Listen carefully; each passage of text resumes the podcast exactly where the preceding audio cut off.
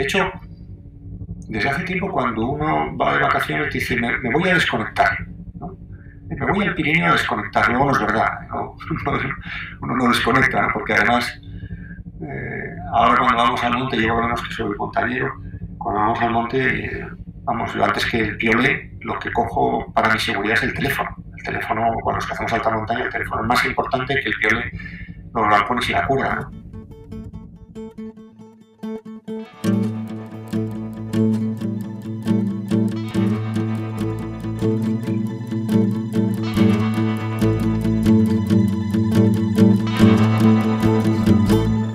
Atención por favor. Mi nombre es Roger Casas Alatriste y en este podcast conversaré con personas expertas en el mundo de la economía de la atención, ya sean creadores, curadores o consumidores de contenidos.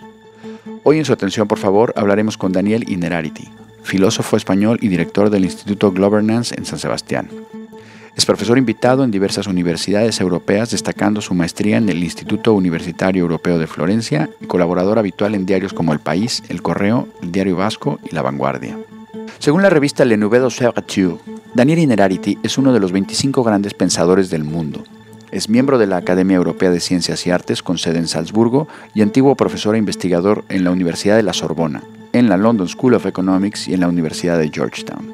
Con Daniel Inerarity hablaremos de lo conservadores que pueden ser los algoritmos y de los reductos de soberanía que nos dejan para tomar decisiones de las diferentes velocidades a las que nos comunicamos y de lo necesario que es dar paseos por el campo y leer al enemigo. Y estamos aquí con Daniel Inerarity. Un gustazo, Daniel. Encantado, yo también, Roger. Que coincidimos en, Bilbao y luego coincidimos en Pamplona y no pudimos hacer la entrevista.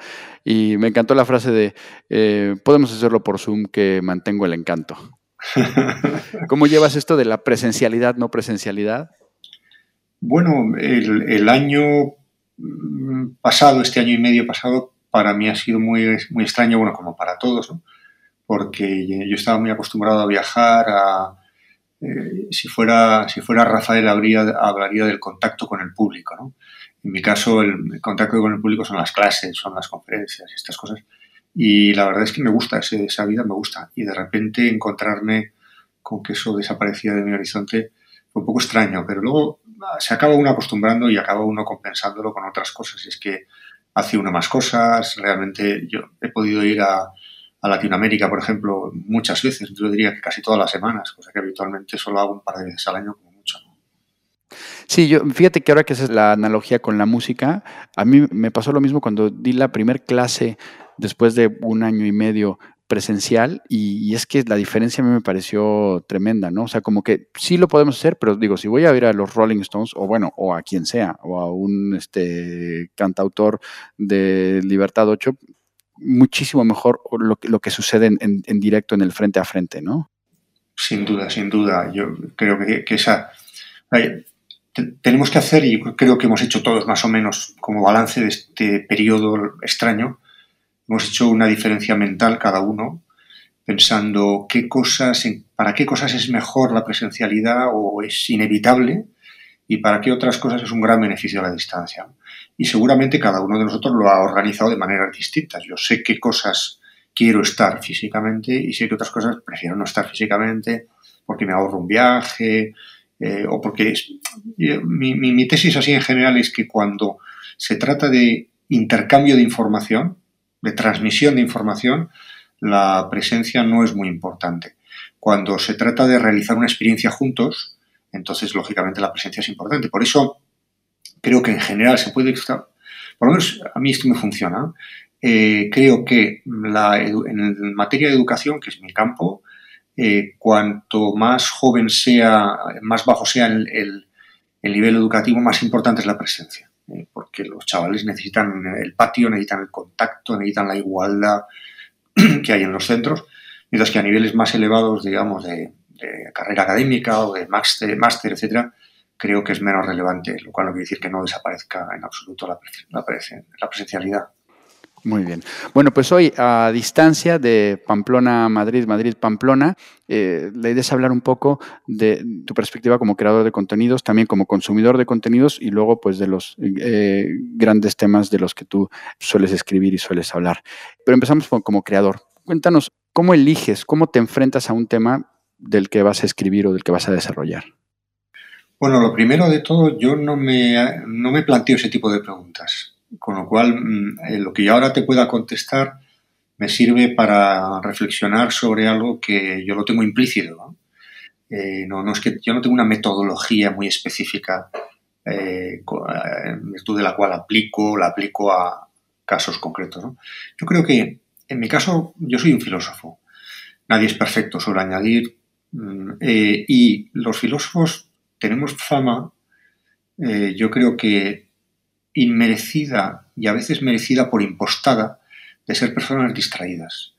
Y yo siempre suelo decir, primero, que todos estamos distraídos respecto de algo y que cada uno selecciona su atención según lo que le interesa. Y segundo, que la filosofía es una técnica, una actitud, un tipo de profesión que, al contrario, educa muy bien para la atención, pero para una atención determinada. Seguramente prestamos menos atención a cosas que para nosotros no valen la pena y en cambio a otras mucha mayor atención. Y, ya que hablamos de esto, yo diría que mis, mis grandes principios o mis grandes aspiraciones como filósofo son son tres, son eh, entender la realidad, sospechar de ella y criticarla. Entender quiere decir eh, lo que pasa no es evidente eh, y no lo entendemos simplemente por acumulación de datos. Yo puedo tener muchos datos de un asunto concreto, pero no tener ni idea de lo que está en juego. Con lo cual, la primera operación es hay que entender. Por cierto, mm, creo, y esto también es un principio, digamos, metodológico que yo me aplico mucho, que el furor por calificar las cosas como buenas o malas nos dificulta la comprensión de su significado. Por tanto, mi, aspiración no es de entrada ante un fenómeno eh, social, lo mío es la filosofía social y política, eh, establecer si es bueno o malo o quiénes son los buenos y quiénes son los malos. Creo que eso nos dificulta la comprensión. Lo segundo, la sospecha. La sospecha quiere decir que, que el, viejo principio de que esto no es lo que parece, eh, que en la vida, en la cinematografía aparece eh, o se, se, adelanta cuando hay situaciones especialmente incómodas, difíciles de explicar y, por supuesto, donde es lo que parece. Pero en la realidad hay muchas cosas que no son lo que parece y además eh, yo creo que son las más interesantes. Las cosas evidentes, banales, palmarias, mm, no suelen requerir una especial atención. Y el tercer, el tercer punto de vista es la crítica. Y, cuando digo crítica, lo pongo al final porque la crítica filosófica es muy difícil. La crítica filosófica no es, no es mm, de qué se habla que me opongo, no es, eh, es, es, muy distinto de esa actitud crítica ritualizada como una pose que muchos, a veces yo mismo puedo incurrir en ella, eh, muchos eh, desarrollamos precisamente para no hacer una crítica, no tanto de... Para, no, no se trata tanto de tomar partido en la batalla mediática tal y como está establecida sobre las cuestiones diversas, las tarifas eléctricas, la globalización, el capitalismo, etc., como, y yo creo que esta es la función básica del filósofo, eh, examinar críticamente los supuestos, los marcos mentales, los presupuestos, los entendidos a partir de los cuales se ha escenificado esa batalla. Yo creo que lo nuestro, más que, más que participar en la batalla, es preguntarnos si los términos en los que esa batalla está establecida son los correctos o no. Bueno, ese es mi, perdón por mi larga, larga respuesta. No, no, eh, me encantan las tres claves, pero yo te preguntaría, entonces, tú tienes esta, esta sospecha o este, o este enfoque más crítico, perdóname que me baje un poco al, al, barro, tú hablas con un editor de un periódico, por ejemplo, ¿no? Y dices, oye, tengo este tema o directamente dices, oye, esto es lo que te tengo para esta semana. Y dices, oye, por favor, ya no hables de globalización otra vez porque eso no nos trae muchos clics. No, yo tengo, yo tengo dos tipos de, o tres tipos de actividades. Primero, mm, mejor cuatro tipos de actividades. nunca, nunca hay que decir en clase, esto es por tres razones, porque acabas dando dos o cuatro. ¿no? Es un principio que me enseñó un viejo profesor y que de vez en cuando incumplo, como ahora. ¿no? Tomo pues hay eh, yo, tengo una actividad de docente, eh, investigadora y docente. Tengo una, donde yo tengo una materia que explico como a mí me parece, con, la típica libertad de cátedra, por supuesto atendiendo a lo que yo entiendo que a, la gente le puede, puede interesar. Luego tengo otra actividad como conferenciante, en la cual muchas veces me piden que a nosotros los filósofos nos pasa una cosa muy curiosa y es que eh, eh, nosotros hablamos del todo, pero no hablamos de todo. Y a veces eso suscita una, un malentendido y es que hay gente que se piensa que sabemos de todo. Y yo siempre suelo decir, no, no, yo no sé de todo. Yo lo que sé es del todo, que son dos cosas distintas. Por eso podemos parecer o unos pretenciosos o unos ignorantes que no lo saben. Pero bueno, generalmente me suelen pedir conferencias porque han leído mis libros, mis artículos y, creen saber de lo que yo sé y, que eso les interesa. ¿no? Bueno, y eso en la mayor parte de las veces pues no hay ningún problema y efectivamente sus expectativas responden a, lo que yo puedo satisfacer. Eh, luego, eh, en cuanto a la actividad mm, escrita, yo investigo, escribo mm, al menos tres tipos de, textos que son distintos en su naturaleza. Escribo mm, artículos científicos, escribo libros científicos en un registro que trata de ser el ensayo filosófico, eh, ¿cómo decirlo? Mm, si digo de alta calidad, me estoy autocalificando demasiado bien. Quiero decir, un ensayo filosófico exigente.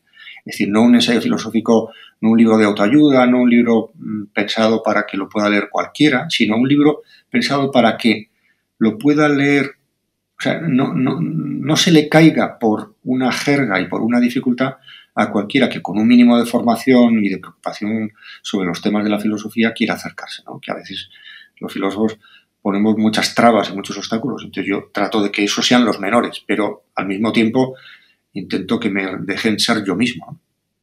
Y luego hay otra actividad que me, resulta muy gratificante, que no está completamente separada de esta, que es la, actividad de, escribir en opinión en los periódicos. Fundamentalmente escribo en, El País, en, La Vanguardia y en el Correo y Diario Vasco. Y bueno, y esos artículos tienen algo que ver también con lo que, tienen bastante que ver generalmente con lo que estoy trabajando en otros registros más científicos, digamos. Entonces, eh, hay un, un común denominador, obviamente, que es que estos contenidos que tú generas, por llamarlos de una, forma, aunque son eh, cosas diversas, requieren de un, de un, esfuerzo, requieren de una atención especializada, o bueno, más, más especializada, requieren de una atención especial de parte de tu interlocutor.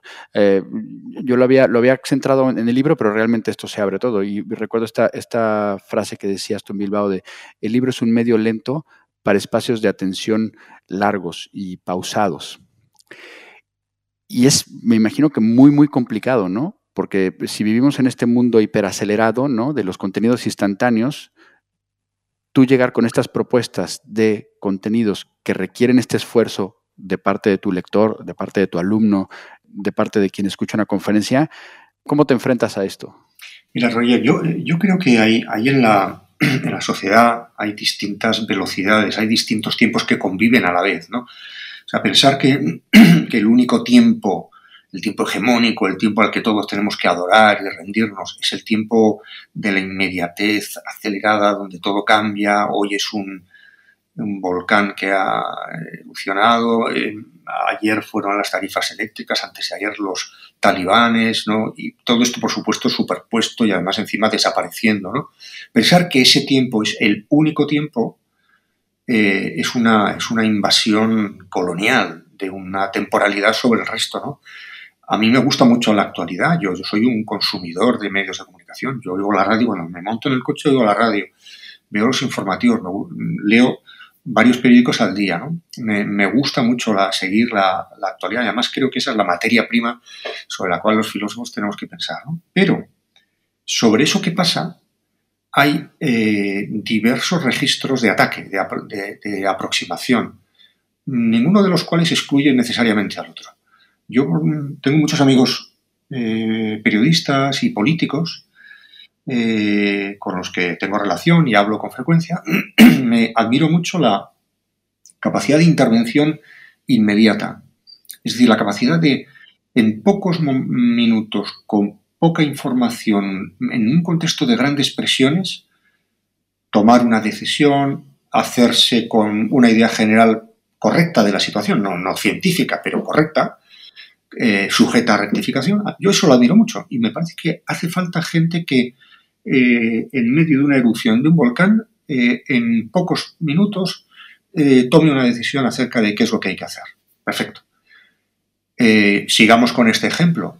Mm, seguramente este político que ha tomado una decisión o este periodista que ha dicho algo relevante para que todos nos hagamos cargo de lo que pasa, vive de unos vulcanólogos que han hecho unos estudios, que habían avanzado la posibilidad de que esto ocurriera y más o menos con estas dimensiones, por supuesto también con, con, sus, con sus, imprecisiones. Es decir, mm, eh, queremos dejarlo todo en manos de los bomberos que eh, acotan los terrenos, sacan a la gente. Mm, yo creo que no no, no, sería razonable. Queremos dejarlo todo en manos de los vulcanólogos, que no saben cómo se desaloja una población y solo saben de los movimientos de fondo. Pues sería también un error. Entonces, hagamos una, una colaboración de tiempos, una colaboración de gente que vivimos en distintos tiempos, pero que tenemos una misma preocupación de sacar adelante una sociedad complicada, sujeta a crisis como es esta, y, y, permitamos que, no sé, pongo otro ejemplo también reciente que pueda entender cualquiera que nos esté oyendo, ¿no? Eh, eh, el éxito de las vacunas eh, ha sido debido a muchos factores, pero yo subrayaría los siguientes. Primero, personas que han estado estudiando en cuestiones de ciencia básica, sin ninguna rentabilidad inmediata, sin ninguna aplicabilidad inmediata, sobre la base de cuyos descubrimientos ha habido ya otras personas más, más dedicadas a la producción de vacunas que han aprovechado esos conocimientos, porque la ciencia es un espacio de colaboración. Eh, si lo primero no hubiera habido la rapidez del hallazgo de la vacuna. Y luego, por supuesto, hay gente que es capaz encima de organizar unos lugares, unos espacios, una logística. Eh, el gran fenómeno cooperativo que ha habido eh, alrededor de las vacunas estaría, no lo habríamos entendido si pensáramos que aquí solo ha estado Pfizer o AstraZeneca y, que se llevan todo, seguramente se llevan todo el dinero, mucho más que los eh, que se dedican a la ciencia básica, pero desde luego deberíamos reconocer que esto no sería posible si no estuviéramos colaborando personas que vivimos en tiempos completamente distintos. Y seguramente una organización que se habrá dado en muy buenos momentos en estas distancias, en esta no presencialidad, y que luego acabó siendo un, un o está siendo un, un evento presencial milimétrico, ¿no? Claro. Oye, desde el punto de vista de, tú como lector o como, en el sentido más amplio, como consumidor de, contenidos, ¿cómo decides qué leer, dónde hacer clic y qué tirar a la papelera? Bueno, eh, yo tengo siempre eh, algún ámbito, algún espacio, alguna, eh, algún proyecto de investigación que me lleva la mayor parte del tiempo, sobre el que estoy focalizado y eso, eh, para los que hacemos filosofía, como la hago yo, pues supone entrar en una comunidad de personas que nos citamos unos a otros, que nos sugerimos lecturas, que una lectura, esto es como unas, como unas cerezas que están entrelazadas, una lectura te lleva a otras, ves una cita, es decir, muchas veces no hay una planificación eh, consciente, sino, sino una asociación de, de ideas y de autores, ¿no? Y de pequeños descubrimientos de gente relevante. Yo creo que no hay semana que yo no haga un descubrimiento de alguna persona eh, que me resulta relevante y cuyas obras me interesa leer. Además, yo tengo la, tengo la, suerte de leer en, seis idiomas y, sin, necesidad de diccionario, con lo cual eh, eso me al mismo tiempo me abre un abanico que es muy, a veces da un poco de angustia, porque yo entro en una biblioteca y, y es como, para mí es como cuando era pequeño y entrar a una pastelería, ¿no? Eh, o sea, no, no, sabría por dónde empezar. Eh, bueno, por tanto, el, primer asunto es la, la, complejidad, la, variedad de cosas que, que, hay que hacer, pero no, no resulta demasiado difícil porque, en buena medida, eh, los que formamos la comunidad de colegas, de filósofos que, que, estudiamos los temas que yo estudio, que somos unos cuantos en el mundo, hay, una, buena, hay una buena peña, eh, estamos continuamente implícita o explícitamente diciendo, tómale esto, yo he escrito este asunto que creo que te puede interesar, nos mandamos, digo, a veces expresamente a mí muchos colegas de muchos lugares del mundo me mandan libros, me recomiendan cosas, me escriben, pero otras veces simplemente siguiendo. Hay, hay un portal que se llama ResearchGate, donde uno va siguiendo a investigadores, por ejemplo, es, es, un, es un, instrumento que a mí yo lo he descubierto hace relativamente pocos años. Bueno, tampoco creo que, que, que, tenga muchos años de historia, ¿no? O bueno, también está el Google Scholar, donde te, te hacen recomendaciones. Bueno, hay, hay, dispositivos de esos que te, que te ayudan. ¿no? Y luego hay también eh, encuentros de tipo informal, ¿no? Eh, eh, hay, hay, la serendipia esta, ¿no? De que uno de repente topa con un libro por, por pura casualidad, ¿no? Y luego hay un, hay un, hay un principio que yo intento aplicar en, más o menos cuando puedo en mi, vida, que es, eh, yo lo, traduzco eh, coloquialmente en leer al enemigo. Hay que leer al enemigo. Uno está en una burbuja, eh, Amazon nos recomienda los libros que ya conocemos, es decir, los libros muy parecidos a, lo que, a, los que hemos leído, a los que esa pequeña comunidad de gente que tenemos una, un, interés y a veces incluso una ideología muy cercana. Y está por descubrir el algoritmo, aunque me han dicho que hay gente trabajando en esto que, le, que a uno le sugiera, usted que es eh, un socialdemócrata, digamos, discípulo de Habermas y de una edad que le tocó más o menos vivir los eh, posterior a mayo del 68 y tal, pues usted lo que tiene que hacer es leer a este eh, neofascista o, a este radical, eh, comunista radical, porque aquí va a encontrar ideas que contradicen lo que en el fondo ya saben. ¿no? Bueno. Qué bueno. Eso, eh, terapia de contraste algorítmica, ¿no? Sí. Oye, bueno, eh, justo tiene que ver con la, la, siguiente pregunta que tenía, que es, se supone que en la economía de la atención eso, los algoritmos nos ayudan a encontrar contenidos más afines. Netflix nos dice, esta serie te va a gustar. Pero, ¿cuál es el papel real que juegan los algoritmos dentro de la economía de la atención? Bueno, los algoritmos son, mmm, simplificando un poco el asunto, los algoritmos, que es que justo ahora es el tema que yo estoy trabajando. Yo estoy trabajando eh, en qué medida los algoritmos, la, inteligencia artificial, los sistemas automáticos de decisión, eh, el espacio digital, eh, pueden mejorar o poner en peligro la democracia. Y estoy tratando de buscar una posición ahí equilibrada, que no siempre es fácil en este mundo en el cual ya han salido un montón de libros diciendo que la democracia se acaba con esto, y hay otros que dicen que al revés, que esto es la implementación de una política sin ideología. Estoy tratando de dilucidar esa, esa, esa, cuestión. ¿no?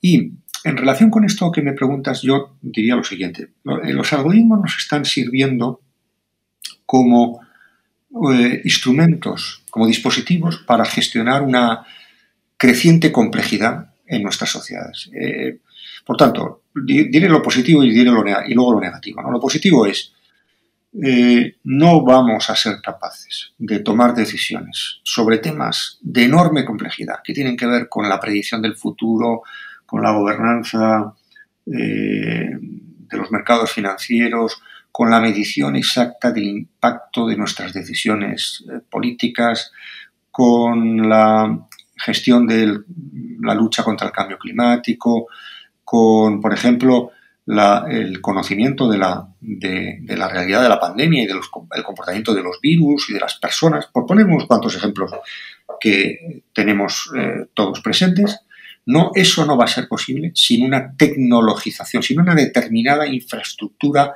poderosa tecnológica de la sociedad. Quien piense que esto se resuelve con buena voluntad, con señales de humo o tambores de guerra, se equivoca, ¿no? Eh, sucumbirá. ¿no? Por tanto, tenemos, la solución de esto es más tecnología, no menos tecnología, sino más tecnología, mejor tecnología.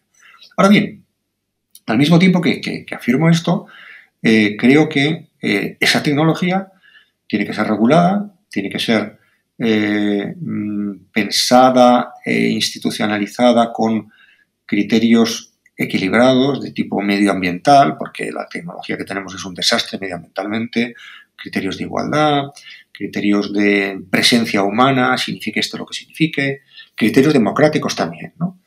Y en este aspecto estamos todavía en un, en un momento crítico, en un momento de la humanidad apasionante al mismo tiempo, en el cual esto lo tenemos que hacer.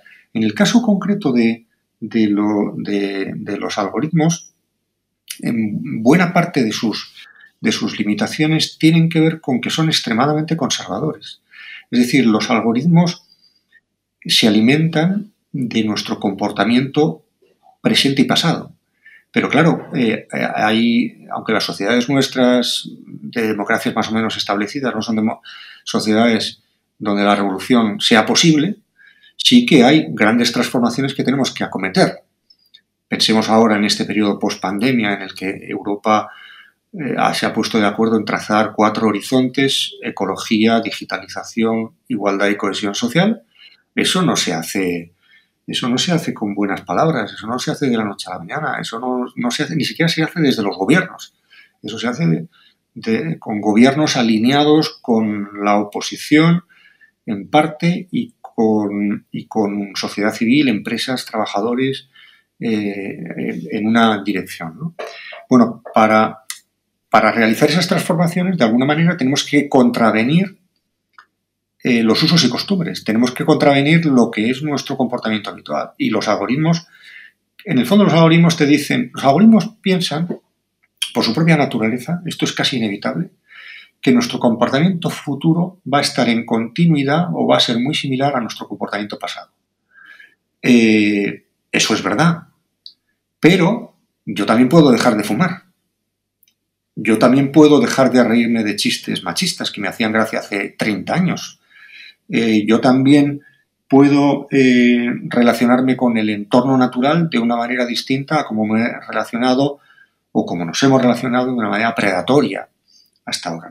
Esos momentos de ruptura, que son momentos de política explícita, de decisión transformadora, son momentos que, eh, para los cuales los algoritmos son de poca ayuda son de mucha ayuda para la implementación de decisiones políticas.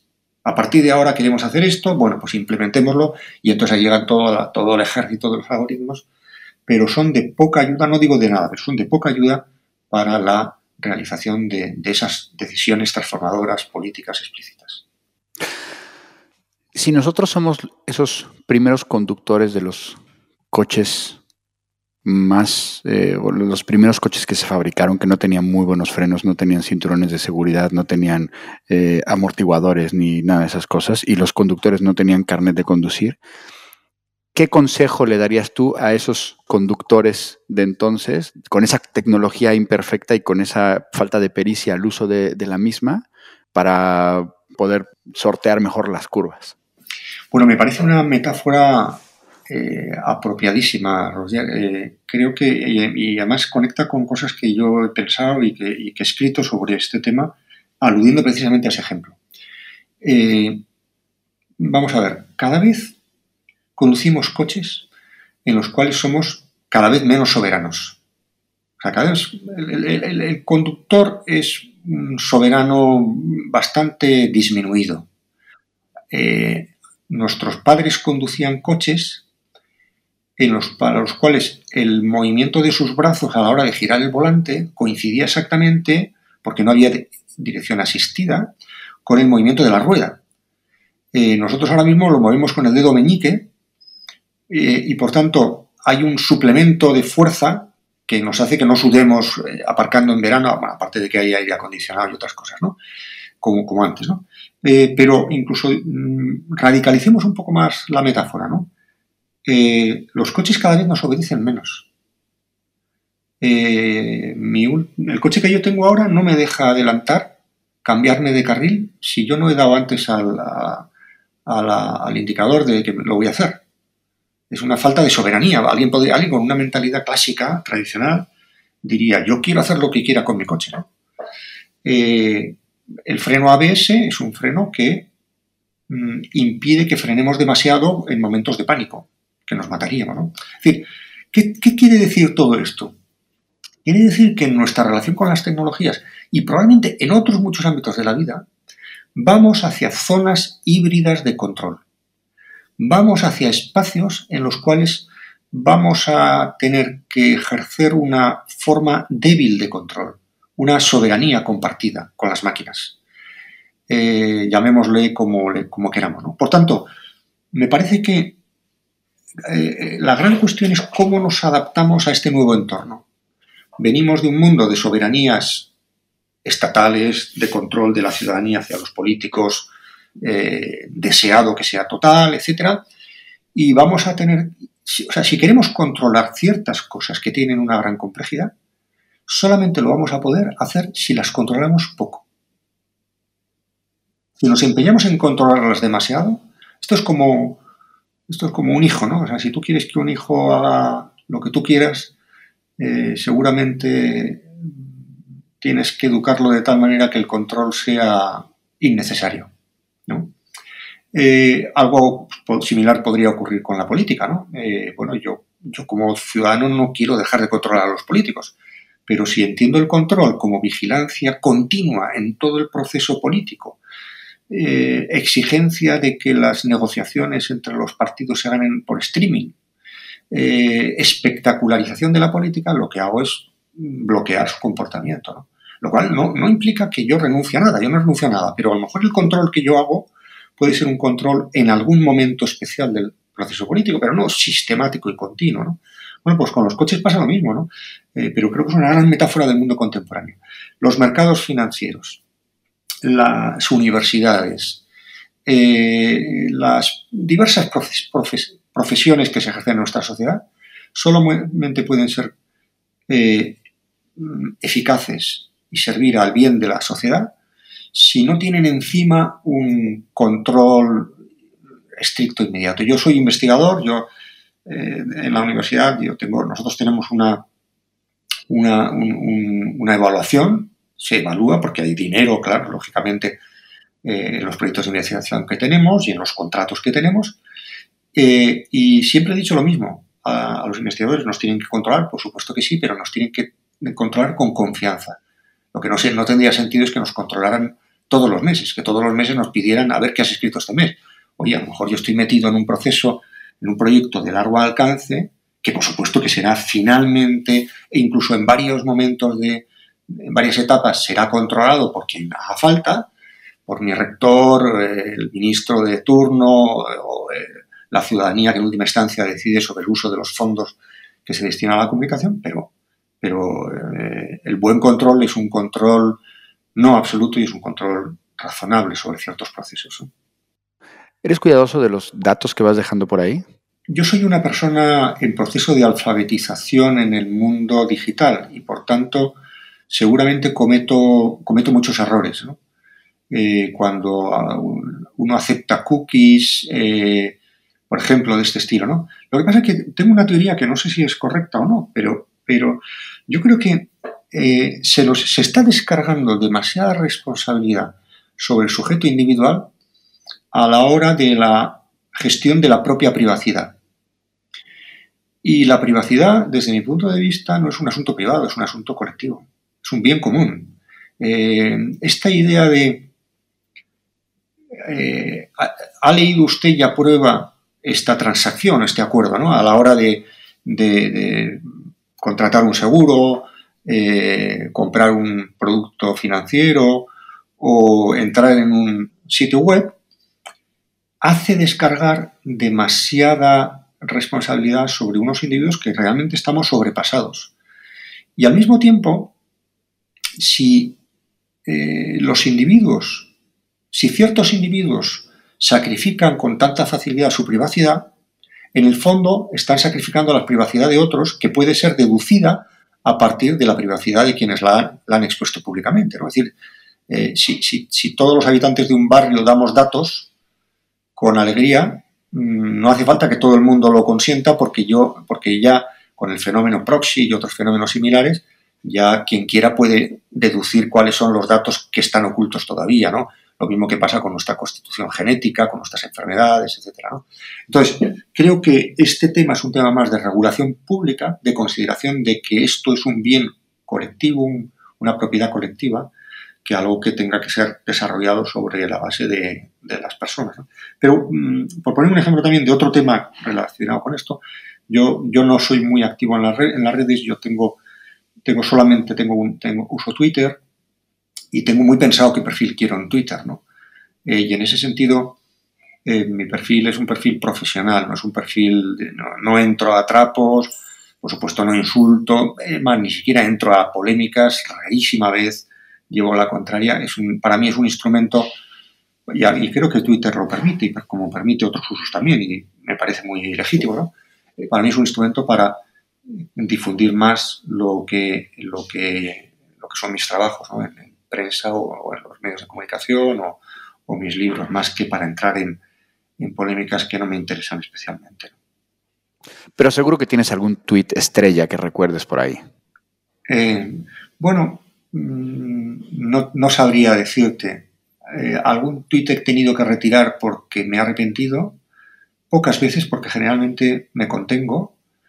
Eh, lo que hago es con cierta frecuencia, no todos los días, pero casi todos los días, suelo lanzar un aforismo porque me gusta mucho escribir pequeños aforismos y reflexiones.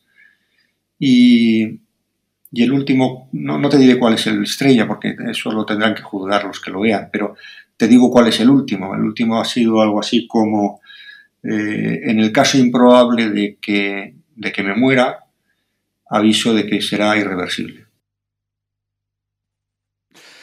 ¿Sabes cuál sería muy bueno? Aquello que comentábamos antes de, empezar la grabación de el capitalismo de vigilancia está sobrevalorado. Hmm. Sí, algo escribí sobre esto porque Susana Subos me, me gusta mucho, es una, mujer, una colega a la que, de Harvard a la que admiro, mm, pero y, comparto muchos de sus puntos de vista. Yo además lo, cito mucho en mis trabajos y la cito para bien siempre. Pero esta idea, o sea, esta idea que es, se ha instalado alguna especie de lugar común según la cual, eh, vamos a ver, hemos pasado, es que hemos pasado de, tengo que contar una pequeña historia, ¿no? O sea, hemos pasado de la idea de que el gobernante era una persona que nos vigilaba, ¿eh? Eh, ver un soberano, en los libros eh, de historia, el soberano es una persona que ve y no es vista, eh, que divisa desde una atalaya. Hay cantidad de libros sobre esto, cantidad de cosas. Cuando había una batalla, en un, ¿qué es lo que se hacía? Eh, cuando se ganaba a una ciudad o a un pueblo, lo que se hacía era derribar su torre. hay, hay, muchos pueblos que se llaman Torremocha, Calamocha, ¿no? Eso significa la torre caída, derribada como consecuencia de una derrota, porque eh, un lugar altivo es un lugar desde el cual se ve y por tanto la relación de poder es una relación de visibilidad. Que ve más eh, tiene preeminencia sobre el que es visto. ¿no? Y de hecho, pues toda la, eh, el acto de sumisión a la autoridad consiste en bajar la cabeza, en agachar la cabeza, que es un acto, una renuncia a mirar, ¿no? no ver una cierta cosa. ¿no? Y, el poderoso siempre está en un lugar elevado. Bueno, esto se nos fue un poco al garete porque por diversas cosas, ¿no? Yo recuerdo eh, esa idea, yo creo que ahora mismo eh, el, poderoso ha estado en una situación en la cual esa situación de, de, ver y no ser visto le generaba una gran inquietud a él, a él ¿no? Eh, hasta el punto de que no sabía muy bien qué era lo que la gente pensaba de él. La anécdota está de las sandalias del pescador, ¿no? de un papa que sale del, Vaticano, se mete en el traste, en los barrios así un poco bajos, para preguntar a ver qué, qué piensa la gente del papa. ¿no? Eh, es decir, de alguna manera los poderosos han pensado que en el fondo no veían tanto desde una atalaya, ¿no? Y que tenían que bajar a algún sitio para ver, ¿no? Y entonces ahora mismo eh, el poderoso, el soberano, el pueblo soberano, es escudriñado por todos los uh, ángulos para ver qué es lo que realmente piensa. Eh, eh, el, anónimo, la opinión que queremos conocer es la opinión de la gente corriente, que es la opinión de la gente que en última instancia manda. Y todas las encuestas y todo, todo el fenómeno de la, de la demoscopia, etcétera, va en esta, en esta dirección. Bien, ¿qué es lo que, qué es lo, hemos pasado en muy poco espacio de tiempo, por ejemplo, en el ámbito de Internet, de pensar que Internet era un lugar en el cual, gracias al cual los ciudadanos ejercíamos una monitorización del poder político. ¿eh? Internet lo que permitía era verlo todo, esto ya unido a la televisión, que nos permitió ver el golpe de Praga en directo y por tanto oponernos a él, etcétera, etcétera. Ah, en poco espacio de tiempo lo que ha vuelto es Foucault, ¿no? Hemos vuelto a pensar aquel Foucault que ya habíamos despedido, ¿eh? llega Internet y ya nos olvidamos de Foucault, y de repente ahora vuelve una especie de Foucault, una especie de panóptico. Bueno, yo creo que eh, me parece que las cosas van a ser un poco más híbridas. Es verdad que, eh, que tenemos al mismo tiempo compitiendo dos lógicas distintas. Yo creo que esto es lo que hay que ser conscientes. Tenemos una lógica de eh, ciudadanos que son capaces de monitorizar mejor al poder político, eso es indudable, y al mismo tiempo un empeño mm, por parte de la política de hacer, de hacer este micro-targeting de eh, la micropolítica granular que examina lo que en el fondo la gente quiere para darle. Pero aquí, si te fijas, también hay una paradoja, ¿no? Que es, eh, nos examinan para saber qué es lo que queremos, para ofrecernos un producto en esta política que cada vez se rige más por las leyes del consumo, un producto que nos agrada, que nos agrade y que satisfaga nuestras necesidades. Es decir, creo que aquí están interviniendo lógicas distintas, una lógica del consumo según la cual los algoritmos en el fondo no pretenden otra cosa que satisfacer nuestras expectativas, al mismo tiempo una lógica de vigilancia, porque hay relaciones de poder, y al mismo tiempo una lógica de monitorización por parte del público respecto de las autoridades. Entonces yo creo que la expresión capitalismo de vigilancia no, no, recoge toda esa pluralidad. El hecho concreto, y termino ya con esto, es que durante esta pandemia eh, a mí me hubiera gustado que hubiera más, lo digo provocativamente, que hubiera más capitalismo de vigilancia. Es decir, me hubiera gustado que las autoridades hubieran conocido mejor el comportamiento del virus y el comportamiento de las personas. Fue un escándalo eh, comprobar, por ejemplo, que se nos escapaban tantas realidades a la hora de, no sé, los temporeros de Lleida, recordarás, ¿no? Eh, que, no estaban monitorizados, no estaban en, nuestra, nuestro radar, ¿no? Eh, venga a hablar de capitalismo de vigilancia y los temporeros de Lleida, que a lo mejor no tienen móvil, que están hacinados, que han venido sin papeles, que trabajan en negro, se están contaminando de una manera brutal. Eh, bueno, y están contaminando. Ojalá hubiera habido un monitoreo por parte de las autoridades mejor del que hemos tenido. Y ojalá, ojalá de esta pandemia, entre otras cosas, hagamos con un, con un mejor sistema de vigilancia, con todas las garantías, con toda la regulación que sea necesario, eh, acerca de, del, comportamiento de la sociedad, que en buena medida es una gran desconocida.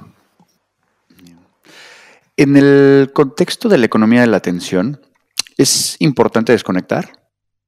Muy importante, muy importante. Vamos a ver, aquí, aquí ocurre, aquí hay una gran paradoja, ¿no? En primer lugar, el mundo actual es eh, una llamada continua a estar en conexión, ¿no? Eh, uno seguramente has tenido la misma experiencia que yo, ¿no? No hay cosa más incómoda que, llamar a alguien y comprobar que no que está fuera de cobertura, ¿no? Eh, o que tarde alguien en contestar eh, el correo electrónico. No te digo ya si te quedas sin conexión, ¿eh?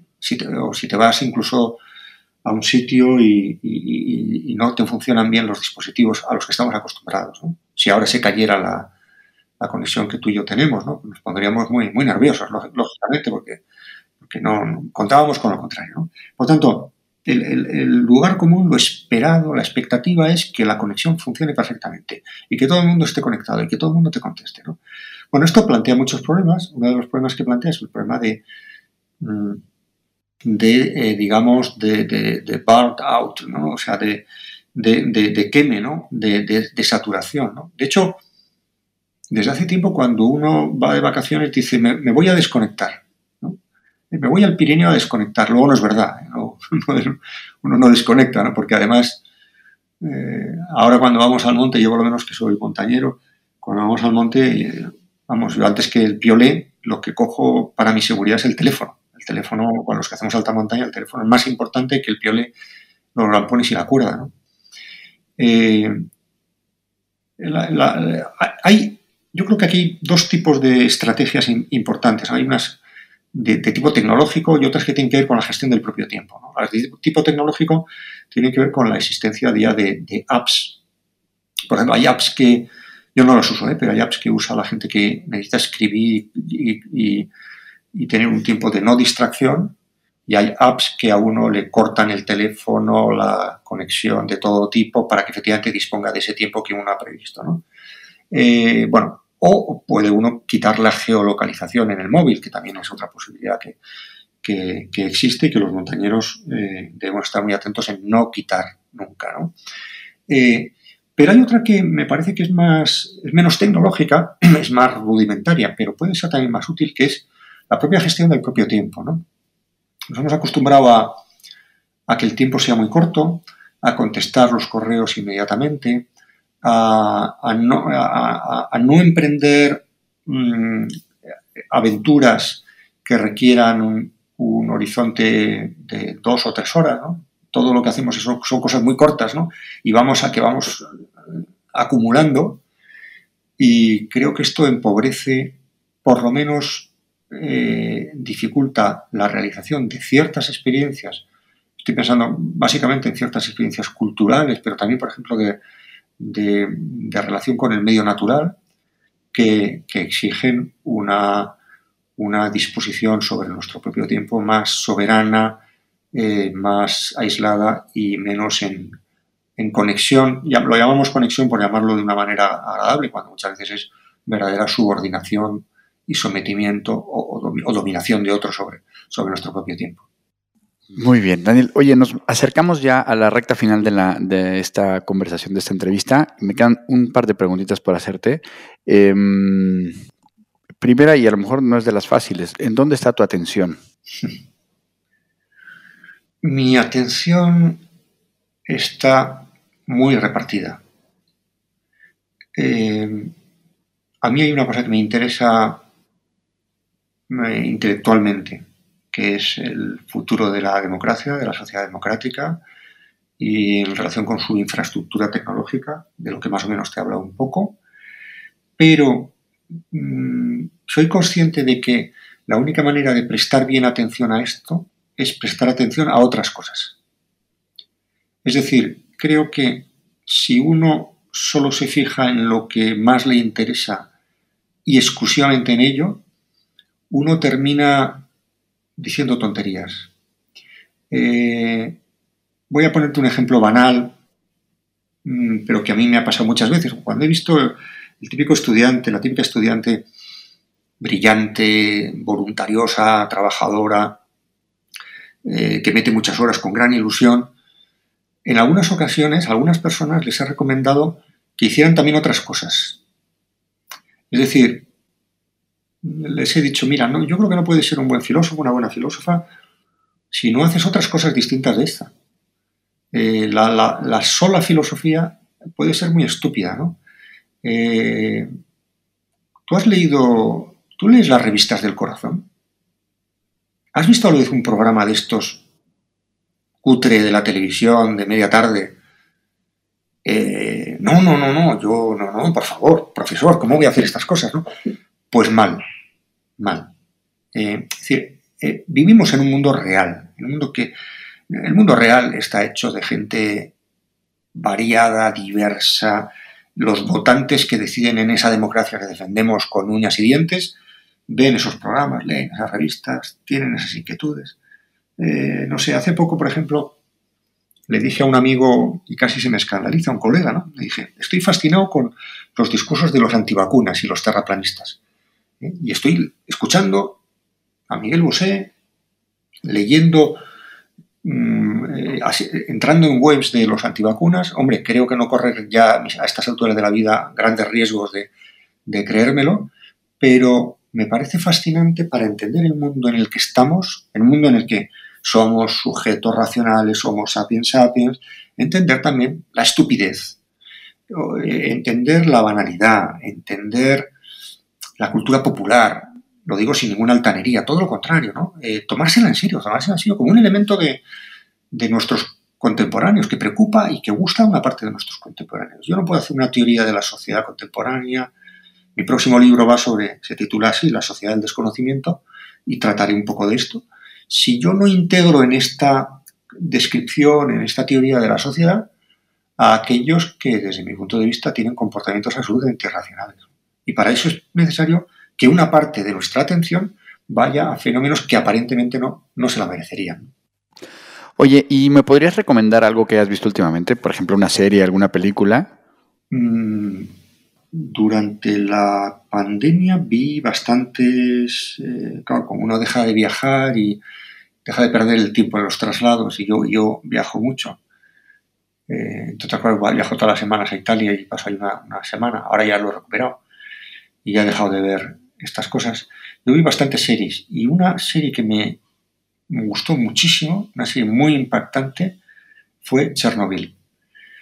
Eh, además, en mi caso concreto, era una serie que me vinculaba con mi propia historia personal, porque cuando ocurrió lo de Chernobyl, yo vivía en Alemania, en Baviera, yo vivía en Múnich, y recuerdo perfectamente la, la contaminación que hubo, que hizo por primera vez, y era una cosa totalmente inédita, desde luego en mi vida, yo era un chaval, eh, postdoc entonces, pero para mucha gente también, de que la contaminación viajara de esa manera, ¿no? La contaminación que viaja, ¿no? Y la, la radiación desde, la, desde, Rusia, desde la Rusia de entonces, llegó, llegó hasta, hasta el sur de Alemania, ¿no?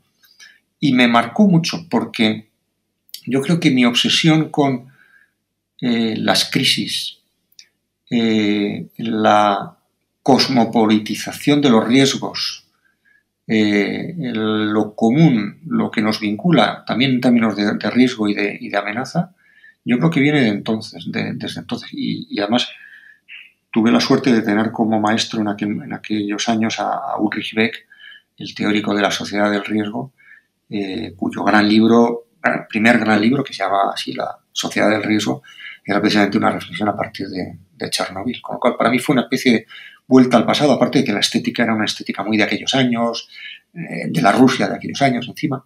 Está muy bien desde ese punto de vista. Eh, en fin, yo... Y luego mm, te encuentras con cosas relativamente cercanas a lo que acabo de decir, ¿no? Te encuentras con lo que es el autoritarismo, lo, estúpido que es el autoritarismo. ¿no? O sea, ser, autoritario no solamente es ser malo desde el punto de vista moral, ¿no? ejercer una maldad moral, sino que es muy estúpido, es muy estúpido. Y te lleva a cometer grandes, grandes errores. ¿no? Y como a mí siempre me ha, me ha interesado poco la maldad, y en cambio me ha interesado mucho la estupidez. Me parece que es mucho más interesante la estupidez que la maldad, explica muchas más cosas. Eh, esta, esta serie eh, y esta experiencia personal pues me ha, marcado mucho. Bien, sí, coincido que es un serión. Oye, por último, me gustaría pedirte una recomendación de alguien.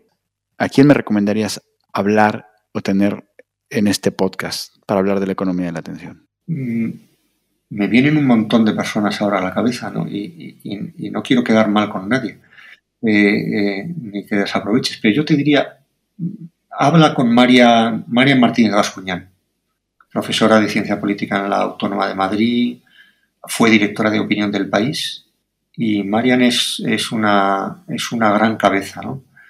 Pero yo creo que ella podría ser una, una, una excelente conversadora. Pues muy bien, tomo nota y ya la contactaremos. Encantado.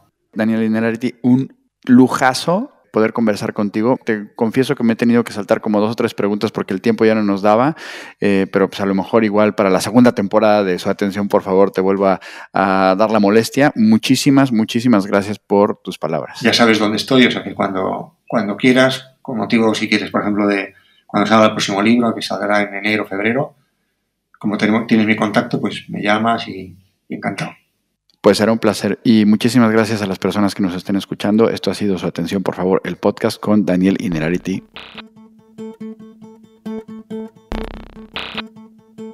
Esto ha sido su atención, por favor, el podcast que reúne a los mayores expertos del mundo de la economía de la atención. Si quieres saber más de este proyecto Transmedia, sigue las redes sociales del Cañonazo, LinkedIn, Instagram, Facebook, Twitter o nuestro sitio web www.suatencionporfavor.site.